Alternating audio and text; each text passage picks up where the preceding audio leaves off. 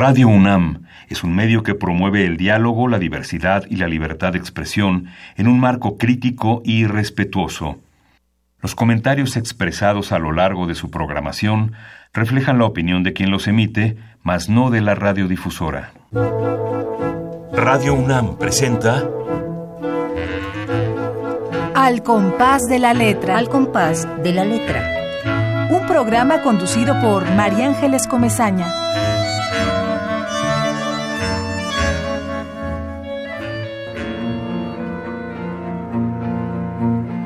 Oda al libro.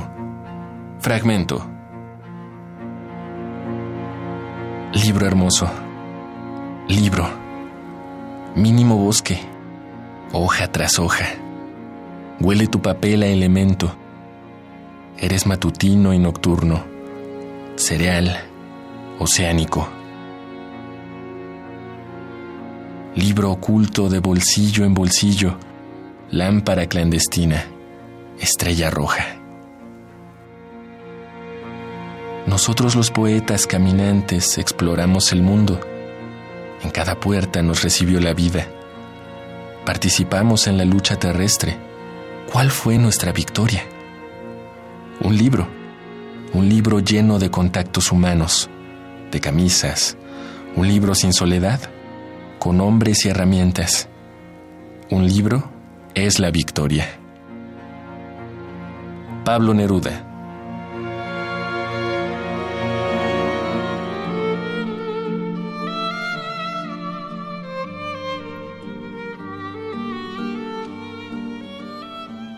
Muy buenas tardes, queridos amigos. Estamos transmitiendo este programa, nuestro compás de la letra, desde la edición número 39 de la Feria Internacional del Libro del Palacio de Minería, en este palacio, en este edificio antiguo del siglo XVIII. Estamos tratando de abrir un espacio para la poesía y creo que lo hemos logrado a lo largo de todos estos, estos días. Eh, la feria es un vivero. Eh, un libro, como dice Neruda, es este, este recipiente de maravillas. Un libro para los poetas es la victoria. Exploramos el mundo, en cada puerta nos recibió la vida, participamos en la lucha terrestre, ¿Cuál fue nuestra victoria? Un libro, un libro lleno de contactos humanos, de camisas, un libro sin soledad, con hombres y herramientas. Un libro es la victoria. Y hoy tengo yo también una victoria que platicarles porque está con nosotros.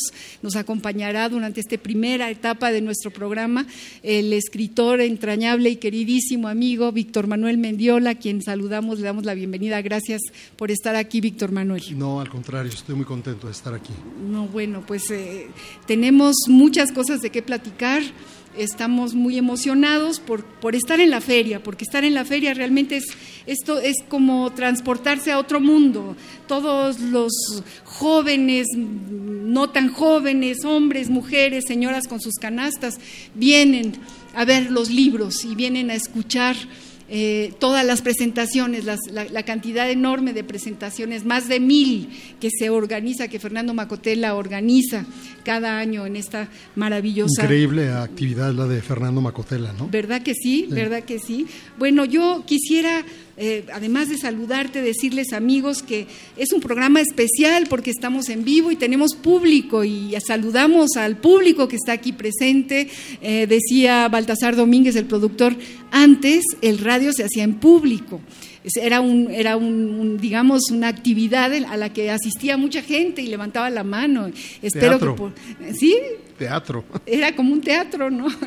El doctor Icu, nos acordamos de aquellas, de, de, aquel, de, aquellas delicias, pues, y aquella cercanía. Ahí está Marianita Mondragón, está Rocío García, estamos un montón de gente emocionados eh, en, estar en la feria y transmitir en vivo y en directo eh, en estas bocinas. Bueno, Víctor Manuel Mendiola, este magnífico escritor, eh, yo tengo que declararle mi cariño enorme desde hace muchísimos años. Yo junto con él empezamos con un primer taller de poesía eh, los jueves y nuestro queridísimo Antonio del Toro escribió un poema, ¿verdad, Víctor Manuel? sobre el jueves. Sobre el jueves, los amigos del jueves, decía Antonio del Toro en ese poema.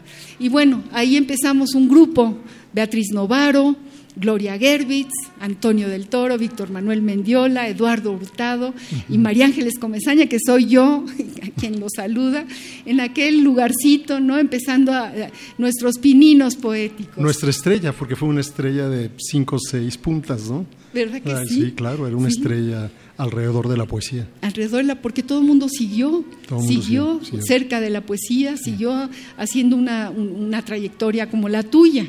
Y, y, ahorita le vamos a pedir a Baltasar que en vivo y en directo nos, nos narre la semblanza magnífica de Víctor Manuel Mendiola, que aunque muchos de ustedes, público que, que nos escucha cada jueves, ya lo conocen, porque ya han escuchado, lo han escuchado allá en Radio UNAM, eh, algunos, los que no lo conozcan, ahorita van a saber de qué se trata su magnífica trayectoria.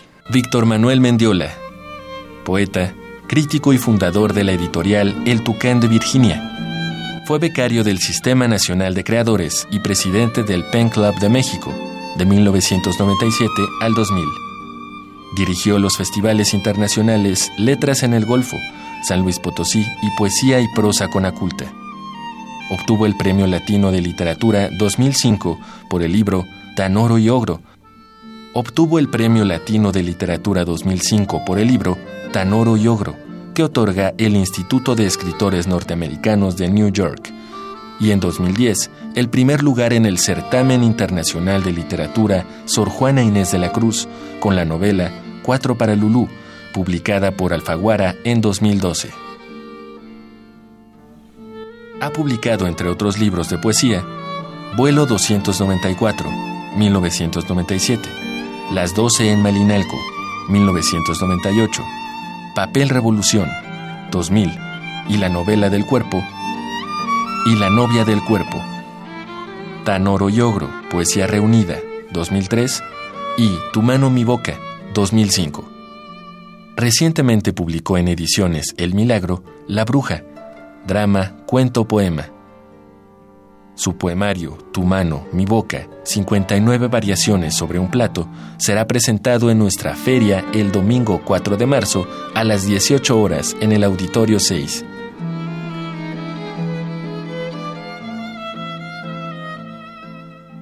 Bueno, pues esta es tu trayectoria, tu amor por las palabras, por la poesía, por la edición y promoción de, de la poesía. Primero cuéntanos del Tucán de Virginia, Víctor Manuel. Mira, antes de contarte un poquito eh, o hablarte un poco sobre el Tucán, me gustaría también decir por qué es importante para mí que yo he desarrollado una actividad crítica intensa y he publicado cuatro libros sobre cuatro poetas muy importantes de la tradición mexicana.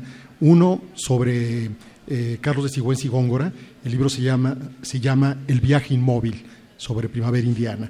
Luego publiqué, o antes había publicado, eh, La Comedia de la Admiración, que es un ensayo crítico sobre Villaurrutia.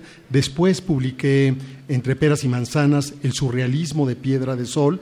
Y ya no me acuerdo exactamente si antes o después, también publiqué eh, El ángel que acompañó a Tobías, que es una frase de Enrique González Martínez, eh, y es la manera como yo llamé a mi ensayo sobre la suave patria, en donde además de tratar de comprender que ese poema tan suave, tan hermoso, era al mismo tiempo una crítica durísima a los políticos, a la revolución y en particular a la violencia. Y además en ese libro me atreví eh, a hacer las notas eh, verso por verso, no con lo que yo pienso que puede ser mejor o peor, sino con, lo, con, las frases, con los pensamientos de sus mejores lectores, es decir, Arreola, Octavio Paz, Pacheco, Marco Antonio Campos, Evodio Escalante, alrededor de 20, 25, 30 autores. También está José Joaquín Blanco, muchos. Eh, y eh, es muy interesante porque a lo largo de 25 páginas el lector puede comprender casi prácticamente eh, La suave patria, que a veces es un poema difícil, en su sencillez se vuelve un poco hermético, yo diría barroco, y con esas notas que yo logré construir, el lector puede entrar a una casa muy clara y maravillosa. Sí, sí, sí, además tradujiste ese poema al inglés. Bueno, viene, viene la traducción de ese poema que hizo una magnífica escritora que se llama Jennifer Clement. Eh, y además en ese libro yo incluí el ensayo que escribió eh, López Velarde ni más ni menos que sobre Lugones. Una buena parte de la poética de López Velarde viene de Lugones. Obviamente no se reduce a ella, pero, pero Lugones es un poeta de una originalidad enorme y eso lo comprendió claramente eh, López Velarde. Además se dio cuenta de que eh, a través de Lugones podíamos leer también de manera inteligente, comprensiva y muy enriquecedora a a, Góngora. A Góngora. Es eh, increíble, emociona tu emoción me conmueve tu emoción, tu pasión en, en, torno a lo que estudias, a lo que tomas, ¿no? Lo, es, es, un asidero eh, cada uno de tus ensayos y cada uno de tus poemas. Víctor Manuel, yo te, recuerdo eh, aprendiendo hace 30 años a hacer sonetos con una asiduidad, o sea, realmente eras un, eh, un guerrero de los sonetos, no tenían que salir perfectos y, y, nos hablábamos por teléfono, aquel grupo de, de jóvenes jóvenes en aquel entonces, eh, iniciadores o, empezando a ser poetas o queriendo serlo, desde luego, y recuerdo que nos aprendimos de memoria eh, eh, Piedra de Sol, ¿no? Y Muerte sin fin, ¿no? que están, Que están construidos con el endecasílabo. Es que yo, cuando estaba en la preparatoria, yo, bueno, yo no estuve en la preparatoria, yo estuve en el CCH, en el CCH Sur, un día fue Arreola y leyó, entre otros, leyó a Neruda, leyó, a, y leyó poemas de Pellicer y poemas de Octavio Paz.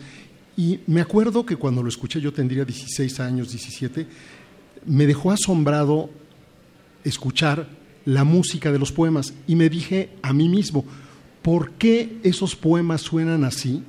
Y los poemas que yo escribo no suenan de esa manera, ni los de mis amigos.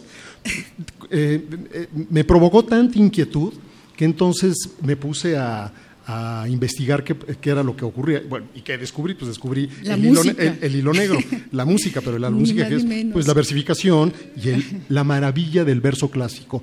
Ahora, cuando eh, han pasado tantos años, me doy cuenta que conocer el verso clásico es una manera de ir a una parte nuclear del lenguaje, porque los poetas en realidad cuando escriben eh, están pensando en las ideas, casi casi en términos platónicos. Eh, pero también están pensando en el nivel más inmediato de la sensibilidad. Y ese nivel más inmediato de la sensibilidad en poesía se llama música y concretamente se llaman las sílabas.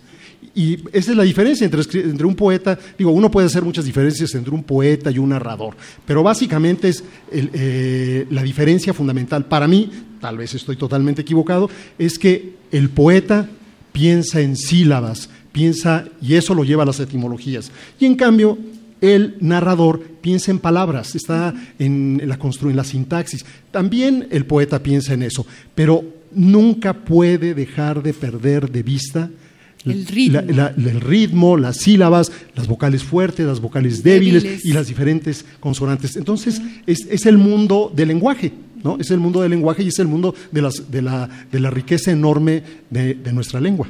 Sí, sí, y hay de, aquel que se ponga a leer poesía eh, que ya no se salva, porque la musicalidad, eh, la necesidad de entender, ¿no? De, se nos va pegando en la piel. Y aprender de memoria es muy importante. Mi hijo, Juan Manuel Vadillo, que es un poeta también, me ha enseñado, tú lo conoces, me ha enseñado justamente eso. Me ha enseñado la importancia de hacer oído, de entender la poesía desde varias perspectivas. Una de ellas el oído, la musicalidad. es que el oído es memoria, la música es memoria, la, la memoria es música.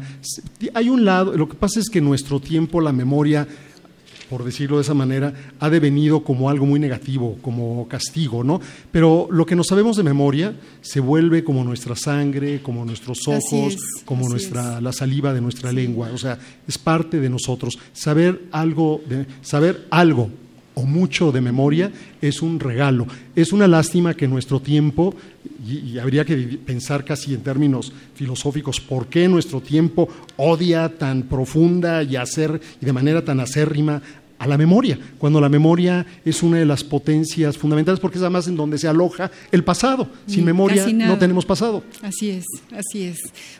Eh, uno de los libros que yo recomiendo muchísimo en esta feria porque eh, tenemos que, ver qué hay, qué, salió del horno. Tenemos una sección chiquita que, es justamente eh, lo que acaba de salir del horno. Este, este libro de Felipe Garrido, me adelanto a hablar de él, que se llama Inteligencias, Lenguaje y Literatura, Víctor Manuel y querido público que nos escucha, porque habla, en uno de sus párrafos dice, lo más importante cuando leemos, ya sea cuentos o novelas, ensayos, teatro o poesía, es cuanto estas obras nos hacen sentir, imaginar y conocer. Porque cuando leemos de veras, estamos en verdad sintiendo emociones, figurando realidades, aprendiendo algo que no sabíamos, haciendo más amplia nuestra experiencia. Cuando leemos cuentos y novelas, estamos creciendo, madurando, aprendiendo cómo es el mundo, aprendiendo a vivir. Yo eh, perdón, ahorita de pronto al oír todo esto que eh, ha dicho de manera tan, tan, tan, afortunada y feliz Felipe, de pronto pienso, es que cuando leemos de verdad, estamos como nunca en nuestro cuerpo. Claro. Porque, porque la lectura en realidad eh, provoca las muchas emociones y las emociones son nuestro cuerpo. Son nuestro cuerpo. Queridos amigos, esto es Al compás de la letra. Estamos hablando con el poeta, editor, ensayista Víctor Manuel Mendiola. Tenemos una hojita por aquí con los teléfonos, porque si quieren hablarnos, háganlo, háganlo, que estamos aquí en el centro, 55 18 62 60, nuestro amigo de Tlalpan, eh, Pablo López, que ahora ya siempre me acuerdo de su nombre, que escribe estupendamente, seguro nos está escuchando, y todos los que nos están escuchando en este momento, Azucena, Luis, eh, en fin, todo nuestro querido público que nos llama, llámenos, háganos saber que están allá del otro lado. Aquí estamos oyendo con nostalgia una trompeta en la calle maravillosa, al ladito de la calle de Tacuba hay un señor que vino de algún pueblo acompañado de su trompeta y nos está acompañando. Vamos Como el padre Plasencia que tocaba el saxofón. Exactamente, exactamente. Bueno, tenemos que hablar de este libro espléndido de Víctor Manuel, Tu mano, mi boca, 59 variaciones sobre un plato.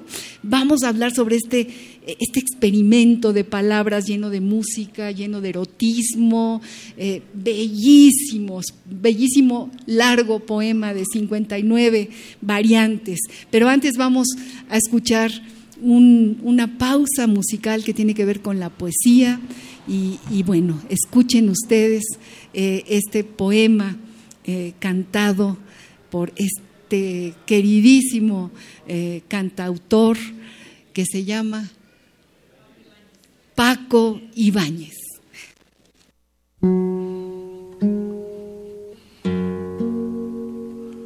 Cuando ya nada se espera personalmente saltante, más se palpita y se sigue más acá de la conciencia, fieramente existiendo, ciegamente afirmando, como un pulso que golpea las tinieblas, que golpea las tinieblas.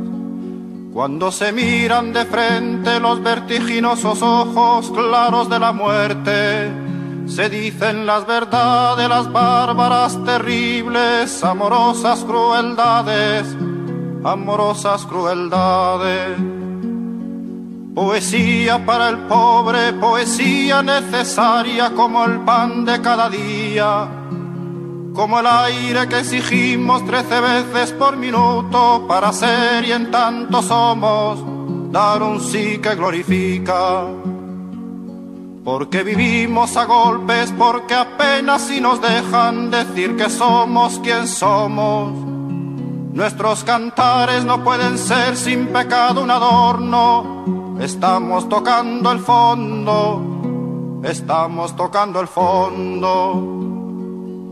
Maldigo la poesía concebida como un lujo cultural por los neutrales que lavándose las manos se desentienden y evaden. Maldigo la poesía de quien no toma partido, partido hasta mancharse. Hago mía las faltas, siento en mía cuánto sufren y canto respirando. Canto y canto y cantando más allá de mis penas, de mis penas personales. Me ensancho, me ensancho. Quiero daros vida, provocar nuevos actos y calculo por eso con técnica que puedo. Me siento un ingeniero del verso y un obrero que trabaja con otros a España, a España en sus aceros. No es una poesía gota a gota pensada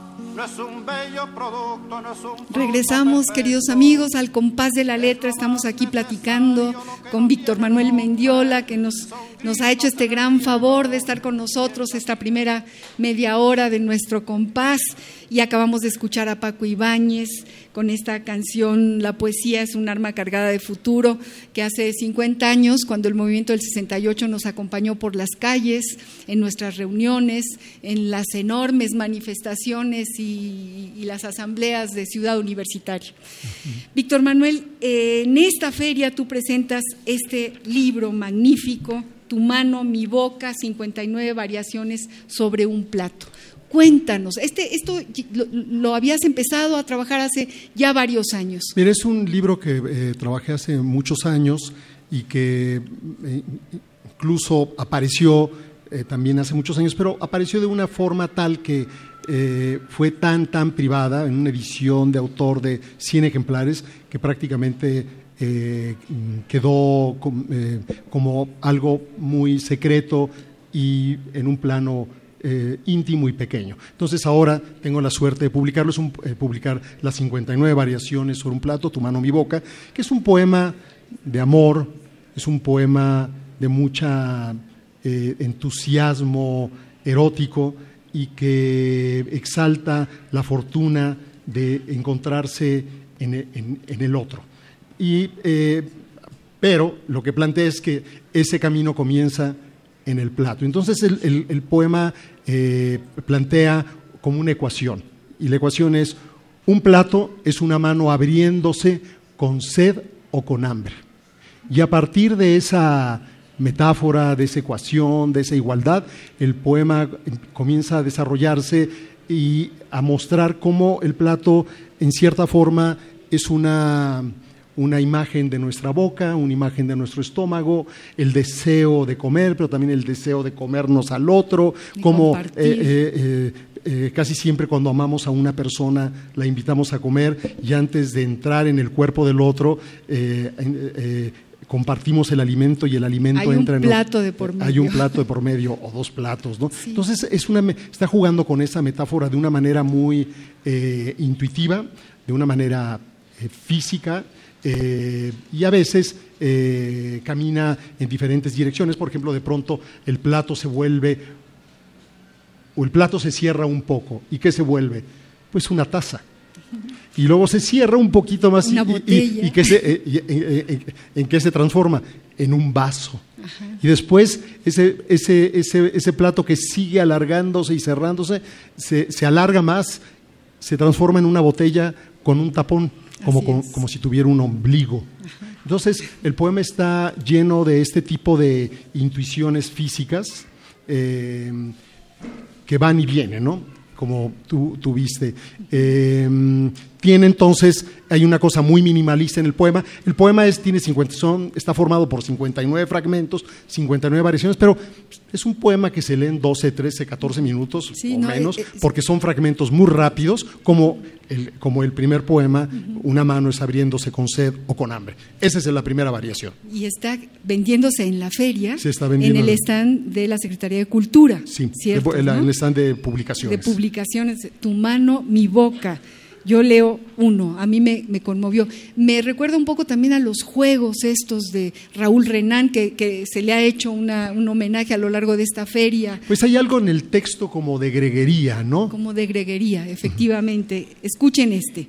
Cuando un plato se rompe, algo esencial se quiebra. El amor o la familia, cualquier promesa o pacto, cualquier abrazo, hasta el beso se seca sabe mal. Es todo un, camino ¿no? que, se toma desde un plato. Me, me remontó a Caolín, a las minas de Caolín, de donde salen la, cerámica de los platos, que también las mencionas en este libro. es un libro pequeño, pero verdaderamente es como un milagro, un milagro que a, partir de un plato salga toda esta imaginería tuya. Ahora, lo que pasa es que también eh, detrás de un plato está todo esta, digamos, este teatro amoroso. Pero si lo pensamos bien, también detrás del plato hay mucha violencia. Yo por eso digo, Cuando se rompe atrás, el plato. atrás de un plato siempre hay, está África, está, está la presencia de un león, porque, porque, porque el plato es como una planta carnívora que, que, devora lo que llega a él y que lo va a devorar a través de nosotros. ¿no? O sea, también el plato tiene un lado eh, que nos lleva a un aspecto que es fundamental de la vida humana, la, eh, esta, es lo más cotidiano de esta violencia de la alimentación. Así es, así es, así es. Pero que también es la violencia del amor, la violencia del sexo, eh, la violencia de la boca de las personas que se besan para amarse, ¿no? Hay una sombra blanca en el plato, una pálida sombra en el pulido pozo un fantasma que me mira todos los días en la cerámica. Imagínense todo lo que se puede eh, imaginar uno, valga la redundancia. En su inocua presencia, la cuchara lengüetea el caldo con su pequeña, mustia cara cómplice. O sea, como que toda esta cotidianeidad que se pone sobre la mesa adquiere vida en tu, en tu libro y, lo dejas hablar. Todo el universo de la mesa comienza a animarse y a cobrar un, sentido metafórico, ¿no? Un sentido directo y al mismo tiempo un sentido eh, eh, derivado eh, y que tiene que ver con nuestro mundo interior. Sentarse a comer con alguien estar en la mesa, hacer sonar apenas o mucho los platos, representar la digestión de adentro en el teatro de afuera. bueno, es, es magnífico este poemario. Les recomiendo que vengan a la feria, que lo compren, que lo lean inmediatamente. Se va a presentar el poemario de Víctor Manuel Mendiola a las 18 horas del próximo domingo 4 de marzo en el Auditorio 6. ¿Quién lo presenta, Víctor Manuel? Lo presenta Magali Tercero y Josué Ramírez, que son, eh, eh, Magali es una escritora, una cronista, una ensayista, eh, una experta, una gran conocedora de, aparte de artes plásticas, y, y Josué Ramírez es un poeta con una trayectoria también eh, con, libros muy interesantes y con un amor absoluto por la poesía. Una última eh, pregunta que te hago, Víctor Manuel. ¿Cómo se traza la inspiración de un poeta? ¿Cómo se trata? Se traza. ¿Cómo se traza? Ah, ¿Cómo se traza esa inspiración? Yo creo que básicamente es algo, es la emoción que sientes cuando ves, ¿quién la traza? Más bien la traza el mundo porque esa inspiración surge cuando tú, en todo mundo, además surge en todo mundo, surge cuando miras la luna, cuando estás frente al mar o cuando ves la Malinsin, me refiero a la montaña, y uno ve que efectivamente tiene faldas azules.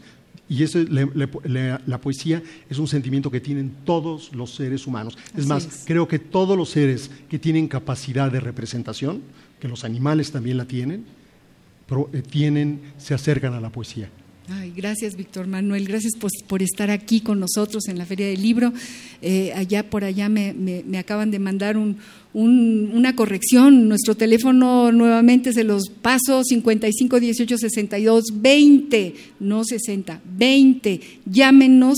Eh, queremos saber si están allá escuchando este programa dedicado a la poesía, nuestro compás que se llena de, lujo porque tenemos aquí a Víctor Manuel, a quien le agradecemos muchísimo que haya estado aquí con nosotros. Muchas gracias eh, por, la invitación, María Ángeles, y al programa. ¿no? Y vengan, por favor, a comprar estos libros. Estos son, estos son los libros que se recomienda comprar en esta feria. Gracias, Víctor Manuel. No, contrario, gracias. Vamos a música.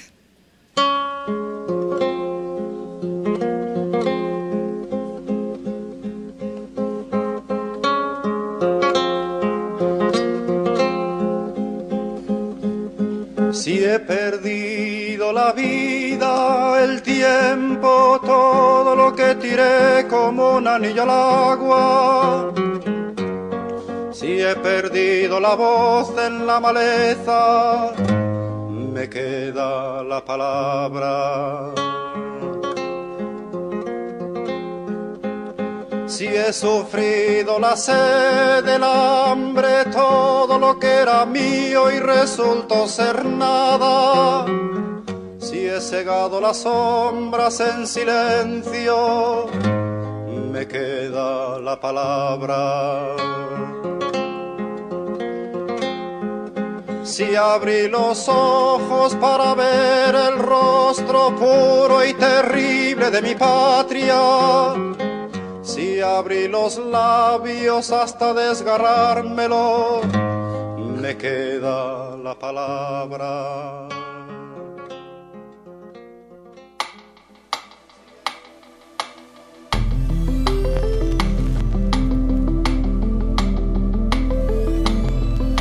Al compás de la letra.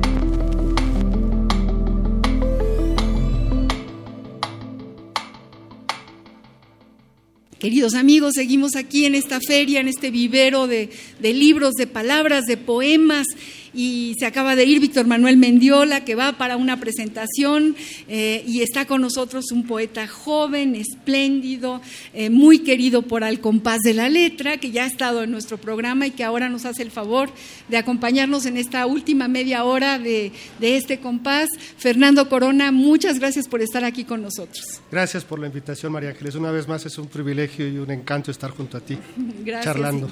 Bueno, pues eso mutuo, mutuo, absolutamente. Y leerte, sobre todo leerte, es eh, un privilegio, un gusto.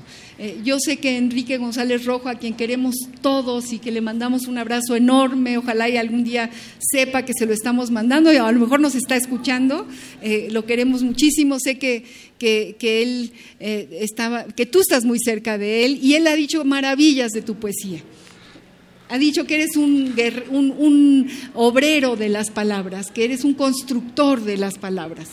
Bueno, Enrique, formador de no solamente alumnos, ya decimos en un grupo, sino generaciones, es eh, tan generoso como trabajador y justamente estar eh, trabajando con él, laborando, provocando la poesía, el ensayo, la literatura en general, siempre produce esa sensación de que uno debe construir, uno está en el camino de construir una poesía eh, incansable, inacabable. Uno ve a escritores como Enrique y siente una profunda envidia de cómo avanzan los años y parece que, que, que jamás van a dejar de escribir es, y de es producir. Revés él rejuvenece. Así es. Con cuantos más años hay, él rejuvenece. Y además tiene una generosidad enorme y quiere mucho a los jóvenes y los promueve y eso también, eh, esa generosidad no la tienen todos, entonces es algo que se agradece muchísimo, ¿no es cierto? Totalmente de acuerdo. Y le mandamos un abrazo, también la feria le va a rendir un homenaje el domingo y está sumamente contento. Los con invitamos ello. a todos a venir a la feria, a, a, a, asistir a las miles de actividades, una de ellas importantísima, el homenaje a, nuestro querido poeta mayor eh, González Rojo. Vamos a, bueno, quienes no han escuchado todavía a, a Fernando Corona en términos de, de, su magnífica trayectoria, vamos a pasar una pequeña cápsula de eh, biográfica para que quienes nos estén escuchando sepan con quién estamos hablando. Fernando Corona. Es licenciado en Letras Clásicas y maestro en Letras Latinoamericanas por la Facultad de Filosofía y Letras de la Universidad Nacional Autónoma de México, UNAM. Trabajó en la Biblioteca Nacional de México. Ha sido profesor de griego y poesía griega de la Facultad de Filosofía y Letras de la UNAM, así como becario de investigación en el Centro de Estudios Lingüísticos y Literarios de El Colegio de México. Ha sido coordinador de biblioteca en el Museo Nacional de Arte y vicepresidente de la Asociación de Escritores de México. Ha publicado 12 libros de poesía, 3 de ensayo y 2 de cuento, así como dos ediciones críticas. Su libro, La Edad de las Esfinges, se presentará en nuestra feria el 4 de marzo a las 17 horas, a las 17 horas en el pabellón FOEM.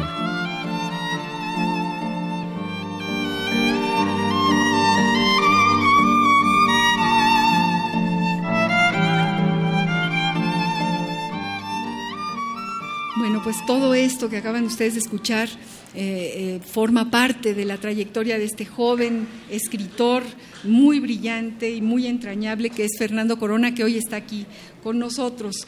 Y, bueno, habíamos visto que uno de, una de las secciones de este programa eh, es la ruta de la palabra, pero como es un poco distinto a los demás programas, pensamos en varias palabras y, te, lo, te lo pregunto a ti, Fernando son como ingredientes de la poesía. Por ejemplo, la imaginación, dice el diccionario del español de México, del Colegio de México, que es la facultad de los seres humanos para imaginar, desarrollar la imaginación, dejar volar la imaginación, la imaginación de los niños. El misterio, hecho, acontecimiento o cosa cuyo origen, causa o razón está oculto para la inteligencia o es inexplicable. Sentimiento, estado mental producido por la percepción de alguna cosa alegre, triste, tierna, molesta en la persona que lo experimenta. Recuerdo, presencia de algo o de alguien en la memoria, recuerdos de la infancia, el recuerdo de un amigo, guardar un bello recuerdo, tener un buen recuerdo. ¿Estas palabras son, forman parte de tu tintero cuando escribes poesía? Bueno, es inevitable que formen parte de, me imagino, cualquier eh, inquietud o realización poética. Entiéndase por realización poética la que de suyo entendemos realiza un poeta escrituralmente o aquella extendida a como les gusta pensar, a las artes plásticas, a las artes en general, una poética ya expandida, desarrollada. Sí, bueno, por supuesto que la imaginación es un ingrediente fundamental. A mí no me gusta pensarla como ese famoso echar a andar una serie de posibilidades eh, de todo tipo, incluso eh, increíbles o inimaginables, sino más bien como esa suerte de cofre escondido, muy bien resguardado a veces que tiene el ser humano en su posibilidad de imágenes y que se conecta con el recuerdo, con los sueños, con eh, los distintos, y aquí se conecta con la palabra imaginarios, que produce la múltiple conformación de cuadros, o justamente la palabra que le da vida a esta otra que mencionaste, imágenes, cuadros que están ahí resguardados como una galería infinita. Y quién sabe desde cuándo. Es decir, hay a quienes nos gusta pensar que desde vidas anteriores, y si no de vidas anteriores, por lo menos desde antes de la conformación de esta que llamamos vida saliendo de la placenta para respirar este aire. Así es. Todas esas imágenes empiezan a conformar un mundo de posibilidades tan variado, tan de posibilidades incontables, que seguramente el poeta, el formador eh, eh, artístico, está plagado y a veces no sabe qué hacer con ese mar de imágenes tienes toda la razón. Y, también el misterio, ¿no? El misterio que de pronto eh, se, se, entiende, ¿no? Se, se, vuelve, se vuelve diáfano eh, y, es parte como de ese impulso de, de, encontrar, de encontrar el misterio de un poema. Tú vas a presentar este precioso libro, queridos amigos, es un libro verdaderamente bellísimo, es como un arte objeto.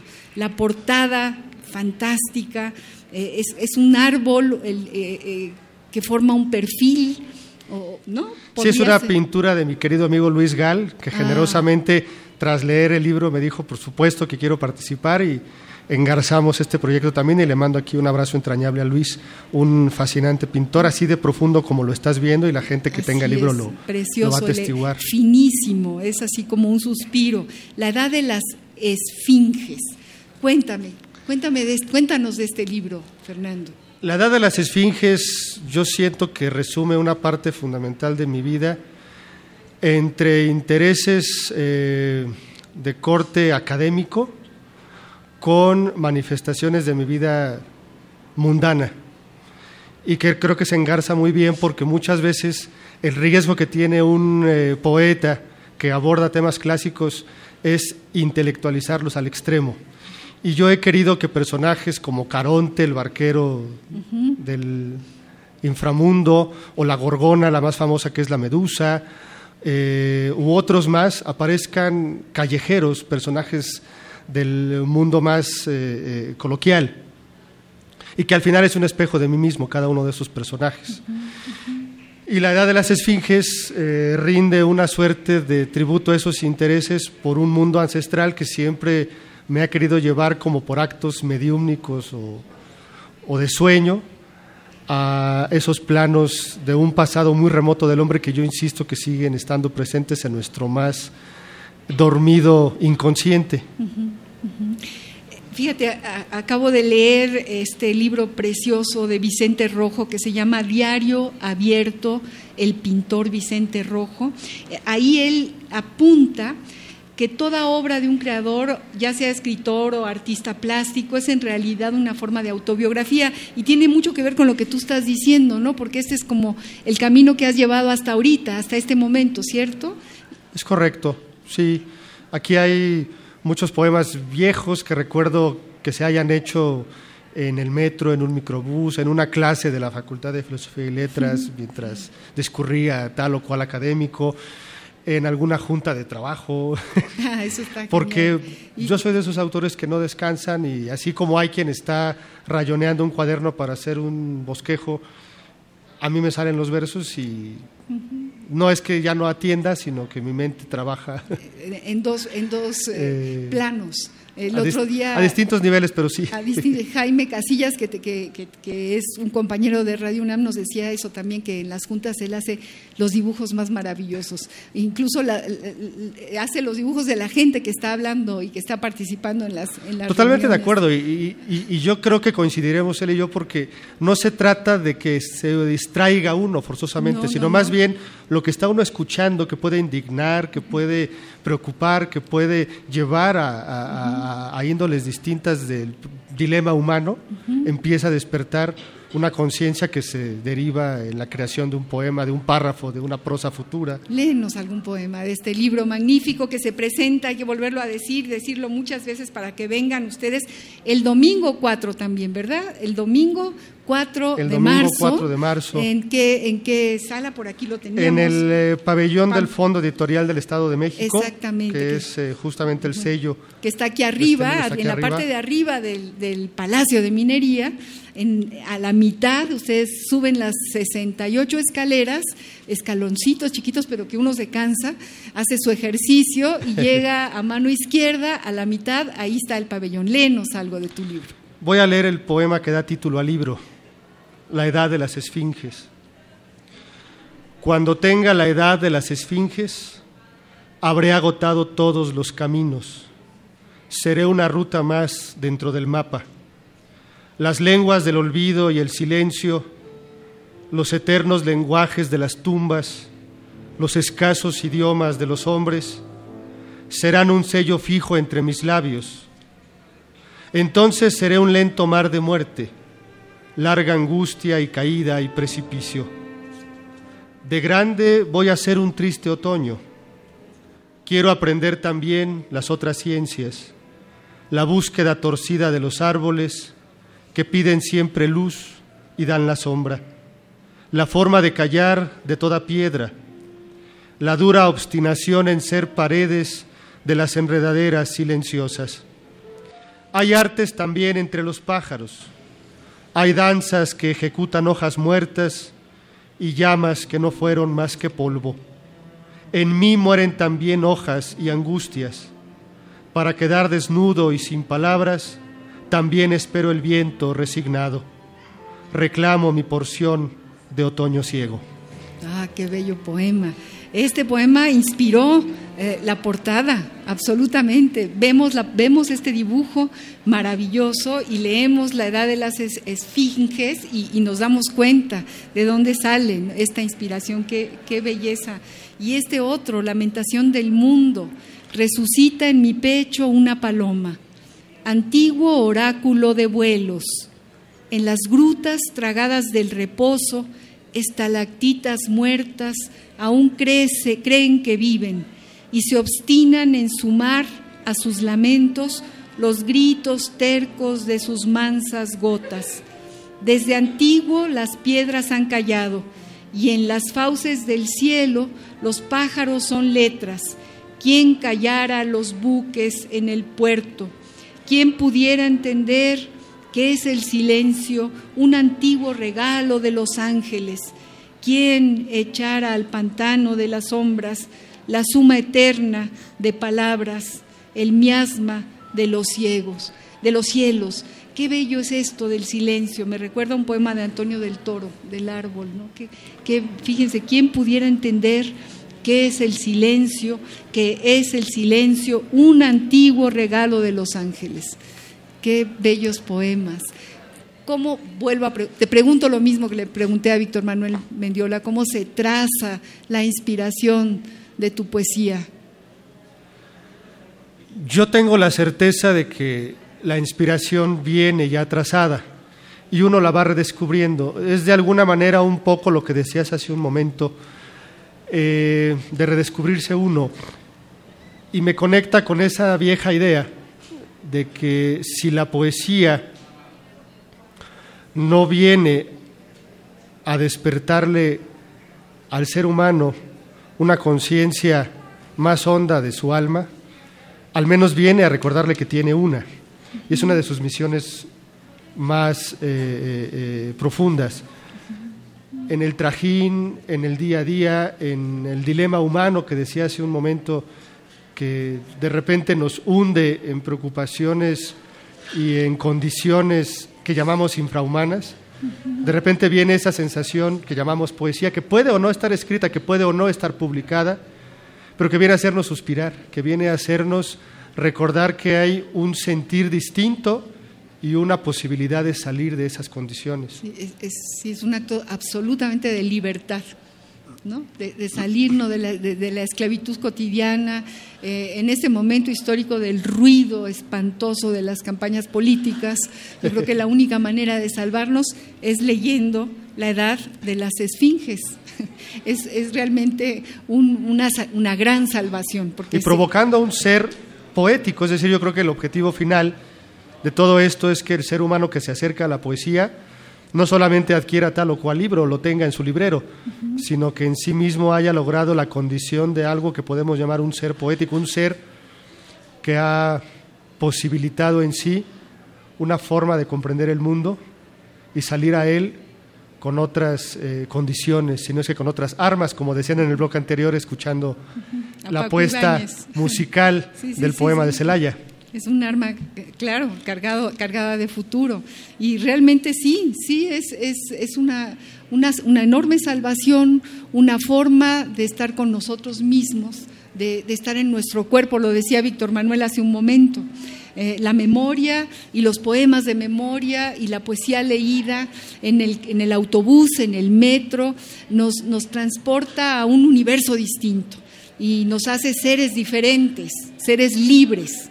Y eso, pues verdaderamente eh, eh, es una maravilla, Fernando querido. ¿Cómo escribes, Fernando? Cuéntale a nuestro público escribes, bueno, ya nos dijiste, a lo mejor en, cualquier lugar eh, donde tienes un, espacio pequeño para ti, pero ¿qué otras cosas te inspiran? Eh, el, mirar las cosas. Por ejemplo, en mi caso es muy común que yo quiera transportarme de cualquier manera. El movimiento me es un motor eh, fundamental, ya sea un vagón del metro, un autobús, un avión, un barco. Eh, y muchas veces me provoco los viajes porque sí, porque necesito escribir algo y sé que la ventana de un autobús eh, o de cualquier otro transporte me va a orientar, a guiar y a motivar. Eh, saberme en, trayecto, eso yo creo que es uno de los motivos más inquietos de mi ser en la vida, es decir, en la vida soy un pasajero y cualquier situación de traslado me viene a reformular la idea. Las, dos, las dos grandes antologías, Poesía en Movimiento y Omnibus de la Poesía Mexicana, nos llevan a lo que tú estás diciendo, ¿no? Por supuesto. Ya, a lo que, justamente a esa... Pero yo te imagino eh, eh, en, tus archivos, porque yo sé que tú eres eh, un ordenador de archivos, has trabajado en, el archivo de, sí, archivos históricos, en bibliotecas nacionales. Alfonso Reyes, ¿no? En la, en la, capilla Alfonsina. La, la vida, y siempre se lo he agradecido, me ha puesto más, ya casi 15 años en bibliotecas y archivos. Algo debe querer decirme y entonces yo lo aprovecho mucho. Tengo obligaciones que cumplir, como le ha pasado a cuantos han trabajado en archivos y bibliotecas. Eh, pero también fungen en mucho como mis posibles cubículos en ciertos horarios, ya cuando todo terminó, tengo a mi a ver un sinfín de materiales, me puedo sentar como un obrero justamente a trabajar, porque hace rato no lo comentamos, pero también soy de los autores que están de acuerdo en que la inspiración sola no sirve para no nada, sirve para nada solo es un adorno inútil eh, y que hace que se pavonen muchas veces los autores de modo incluso desagradable. Hay que poderse a trabajar, hay que estar generando la obra, justamente es hay obra. Que leer. Hay que hay que leer muchísimo. Hay que estar en contacto con los demás sin perder mucho el tiempo en ello, ¿no? De repente hay muchos autores, como dice Said en su famoso eh, texto de letras libres, eh, eh, perdiendo el tiempo en cuanto a acontecimiento literario, parece que hay en cuanta agenda se encuentra uno y de repente parece que uno debiera estar en todo y no hay que estar trabajando mucho. Así es, eh, así es. Tenemos tres minutos para terminar nuestro programa. Esto de los archivos a mí me conmueve mucho. Yo trabajé también mucho en el AGN, el Archivo General de la Nación, y ahí llegaban grupos, por ejemplo, de campesinos a ver el ramo de tierras, a buscar el deslinde de su pueblito, ¿no? Porque había problemas de tierras. Me parecía un acto poético, absoluto. Y además eran paleógrafos. Y ahí pueden salir cuentos y crónicas y testimonios. ahí puede salir todo. Digo, ahí está todo. En, en, la memoria, en esa memoria, bueno, en revivir esa memoria, está todo. Uno, uno lo encuentra todo. Léenos más, léenos más. Fernando. Y, les pues. recuerdo a todos que esto que está leyendo Fernando Corona, este libro maravilloso que se llama La Edad de las Esfinges, se presenta el próximo domingo 4 a las 6 de la tarde en el auditorio de 5 de la tarde en el pabellón FOEM, Fondo Editorial del Estado de México. perdón, a las 5 de la tarde. Pues me despido con la lengua de los pájaros. Allá lejos, detrás de las tormentas que no alcanzo a mirar por tanta bruma, más distante, lo sé, penetra el rayo de una luz musical entre las ramas. Si es cansancio mi cuerpo, si es inútil para hacerse humedad entre los charcos, si es preciso gritar para hacer sangre, me declaro cantor sobre las piedras.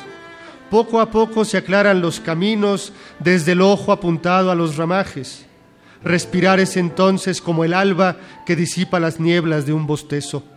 Allá debes mirar, entusiasmado, donde luna y distancia se disponen a callar derramando su silencio mientras buscas un ave entre las hojas. ¿Cuándo sueltan su voz los ruiseñores? ¿A qué esperan los mirlos para hacerse ya no solo un concierto de jardines, sino un rústico idioma de otros días? Nada esperes, poeta, tu mensaje ya lo saben decir tus caminatas, y si acaso te quedas en suspenso, es un cambio de voz o de volumen. No hay un canto capaz de ser un trino, mas si puedes hacer que tus palabras vayan juntos, mensaje y melodía, habrás hecho, poeta, voz de pájaros. Muchas gracias, Fernando. Ay, queridos amigos, se nos acaba el tiempo. Nos quedan escasos 30 segundos, un minuto por allá, nos dan 30 segundos más. Eh, ojalá y nos escriban, ya que no nos han llamado o no han entrado las llamadas, nuestro, nuestros radioescuchas, a quien tanto queremos y que sabemos que están ahí del otro lado, aunque hoy eh, no, no nos hayan hecho justicia las líneas telefónicas. Pero bueno, Fernando, estoy muy feliz de que hayas estado aquí con nosotros. Eh, tu poesía abre un horizonte, es magnífica y estoy segura que todos los que la escucharon eh, estarán deseando de venir aquí el domingo, que es el último domingo de la Feria Internacional de la, 39 edición de la Feria Internacional del Libro del Palacio de Minería. Gracias, gracias Fernando Corona por estar aquí. Gracias a todos. Eh, les doy las gracias, ni más ni menos que a Emanuel Silva y Francisco Mejía, que han estado en la operación técnica, a Javier Molina, Fernando Ramírez en la transmisión y en la producción a Marianita Mondragón, a Diana Hernández, a Rocío García, a Roberto Hernández y a su mero, mero jefe, Baltasar Domínguez. Gracias a todos, muy buenas tardes y seguimos en esta maravillosa feria. Radio UNAM presentó Al compás de la letra. Al compás de la letra. Programa conducido por María Ángeles Comezaña.